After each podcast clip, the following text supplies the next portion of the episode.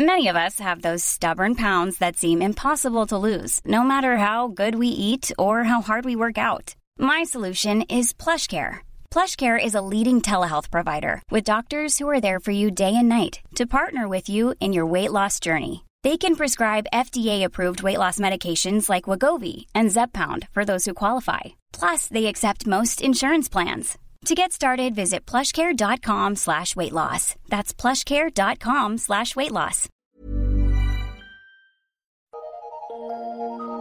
Eu sou Mário Persona e essas são as respostas que eu dei aos que me perguntaram sobre a Bíblia.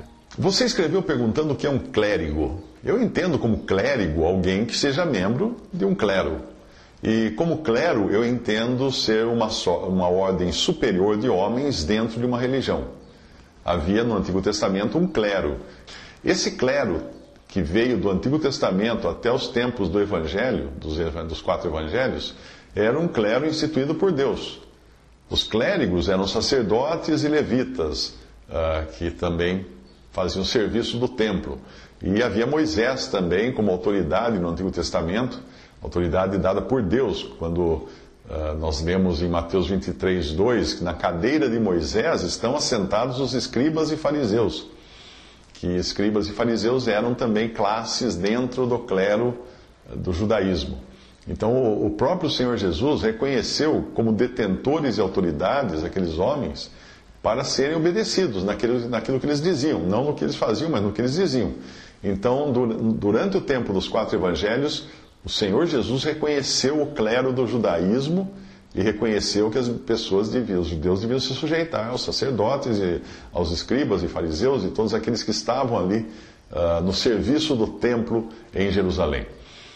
Todavia, havia um, um espírito clerical. E este sim era o câncer daquele sistema todo. Porque nós lemos uma passagem em João 7, 48 a 49, uh, os próprios fariseus questionando e dizendo assim: acaso creu nele, creu em Jesus, algum dos principais dos fariseus? Mas esta multidão que não sabe a lei é maldita. Isso em João 7, 48 e 49, um, um, os, os, judeus religiosos se referindo àqueles que não, uh, que, que não faziam parte do clero como malditos, uma multidão de ignorantes. O espírito de soberba ali estava associado ao conhecimento, obviamente, conhecimento intelectual da lei, das escrituras do Antigo Testamento. Agora, e, na cristandade, existe essa divisão cleros, leigos ou clero, laico?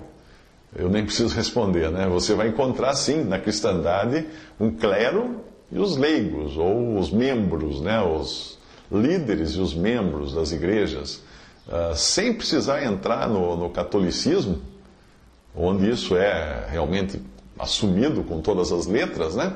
Será que alguém já ouviu falar expressões, já ouviu expressões no protestantismo do tipo pastor e membros? Ah, essa é a igreja do pastor Fulano. A igreja do pastor Fulano tem tantos membros. Pois é, isso é clero e leigo, leigos.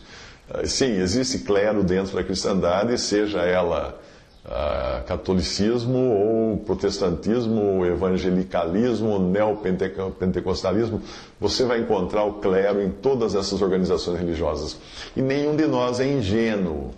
E se a carne dos outros cristãos for igual à minha, então todos nós corremos o risco, eu inclusive, de ter o coração invadido pela soberba de acharmos que conhecemos mais, em detrimento daqueles que nós achamos que conhecem menos. Então, o, o, o clérigo é aquele que se acha porque ele conhece mais, ele estudou mais. Ele conhece... E o leigo é aquele que não estudou nada, coitadinho, então o clérigo acha que ele é menos. Em 1 Coríntios 13, nós descobrimos que conhecemos em parte. E isso diz respeito a qualquer um de nós. Ninguém conhece tudo, todos conhecemos em parte. O problema é que o orgulho da bagagem intelectual, que é aprendida nas universidades, ou nas leituras, ou navegando pela web, esse orgulho que acaba entrando na nossa carne, não deixa a gente considerar esse conhecimento intelectual, a bagagem intelectual, como Paulo fez, como esterco. Paulo considerou esterco. Ele tinha toda uma bagagem intelectual muito superior de muitos clérigos hoje. O que ele falava disso? Esterco.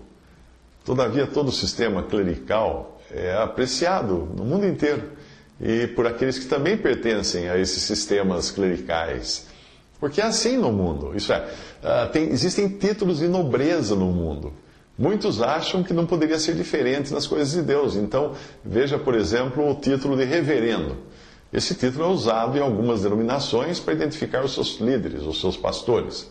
Porém, na Bíblia, em inglês, a Bíblia versão King James, no Salmo 111, versículo 9, lá diz o seguinte: Reverendo é Deus.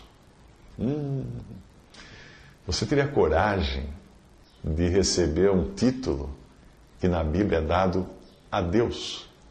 O reverendo que nós temos hoje dentro de algumas denominações veio do inglês, veio do reverend, porque são denominações que vieram da, da Inglaterra.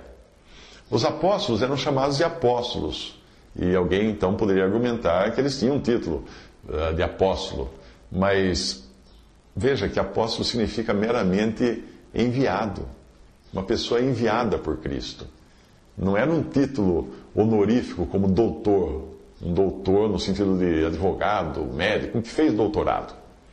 O mesmo pode ser dito dos presbíteros, que evidentemente identificavam aqueles homens que eram designados uh, de cidade em cidade né, uh, para zelar pelo rebanho. Esses daí nós vemos na Bíblia, mas não eram títulos honoríficos, eram funções. Era o trabalho dele, como tem o zelador do prédio, por exemplo, eram zeladores. Zeladores. Uh, o pastor, a palavra pastor, assim como a palavra evangelista e mestre ou doutor, né, em algumas traduções, são dons.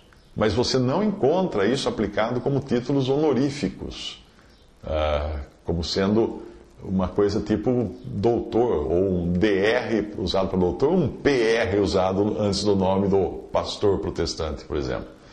Não é assim? Uh, ora, nós somos homens, nós somos seres humanos. O nosso ego gosta de ser acariciado com títulos. Por isso que existem títulos que são vendidos até. Você tinha alguns títulos, antigamente tinha mais esse costume, né? Comendador fulano, o cara comprava às vezes o título de comendador, uma comenda. Tinha vários títulos que a pessoa comprava. Eu não posso julgar o coração de ninguém, só o meu. E mal, mal consigo julgar ainda por cima. Portanto, não posso afirmar que este ou aquele irmão esteja tendo o mesmo sentimento daqueles fariseus, que se orgulhavam da posição que eles ocupavam. Mas eu sei que um irmão, numa posição de clérigo, está mais propenso ao risco de se orgulhar daquela posição, do título que, que dão a ele naquela denominação religiosa. Uh, Nicodemos, que era um deles, o que de noite foi ter com Jesus, disse-lhes, etc, etc, João 7,50. Ali estava um clérigo, Porém, era um clérigo que estava mais preocupado com a glória de Deus do que com a sua própria glória, Nicodemos. E quando todos abandonaram o Senhor, ele, que era um clérigo, se expôs para sepultar o corpo de, de Jesus. Portanto, nesse caso, o hábito não faz o monge. Uh, existem clérigos que são homens fiéis a Deus, e estão pouco ligando para o título que receberam, porque na sua ignorância, né, eles não sabiam que não tem na Bíblia essas coisas, acabaram adotando o título e seguem adiante.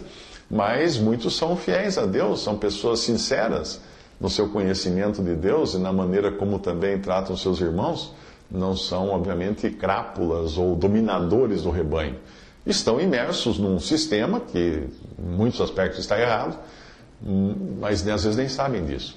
Então, o, o hábito nem sempre faz o monge. Mas, como o hábito é tudo que nós conseguimos enxergar, né? Uh, cabe então ao monge mostrar o que é, o que ele é na realidade pelos seus frutos, assumindo uma posição que seja condizente com a Bíblia. E se um clérigo quiser assumir uma posição condizente com a Bíblia, ele vai ter que deixar uh, o posto dele de clérigo, ele vai ter que deixar o, o título honorífico que ele usa, tipo pastor, eh, ou, ou reverendo, ou padre, ou qualquer coisa assim. Visite respondi.com.br. Visite 3minutos.net.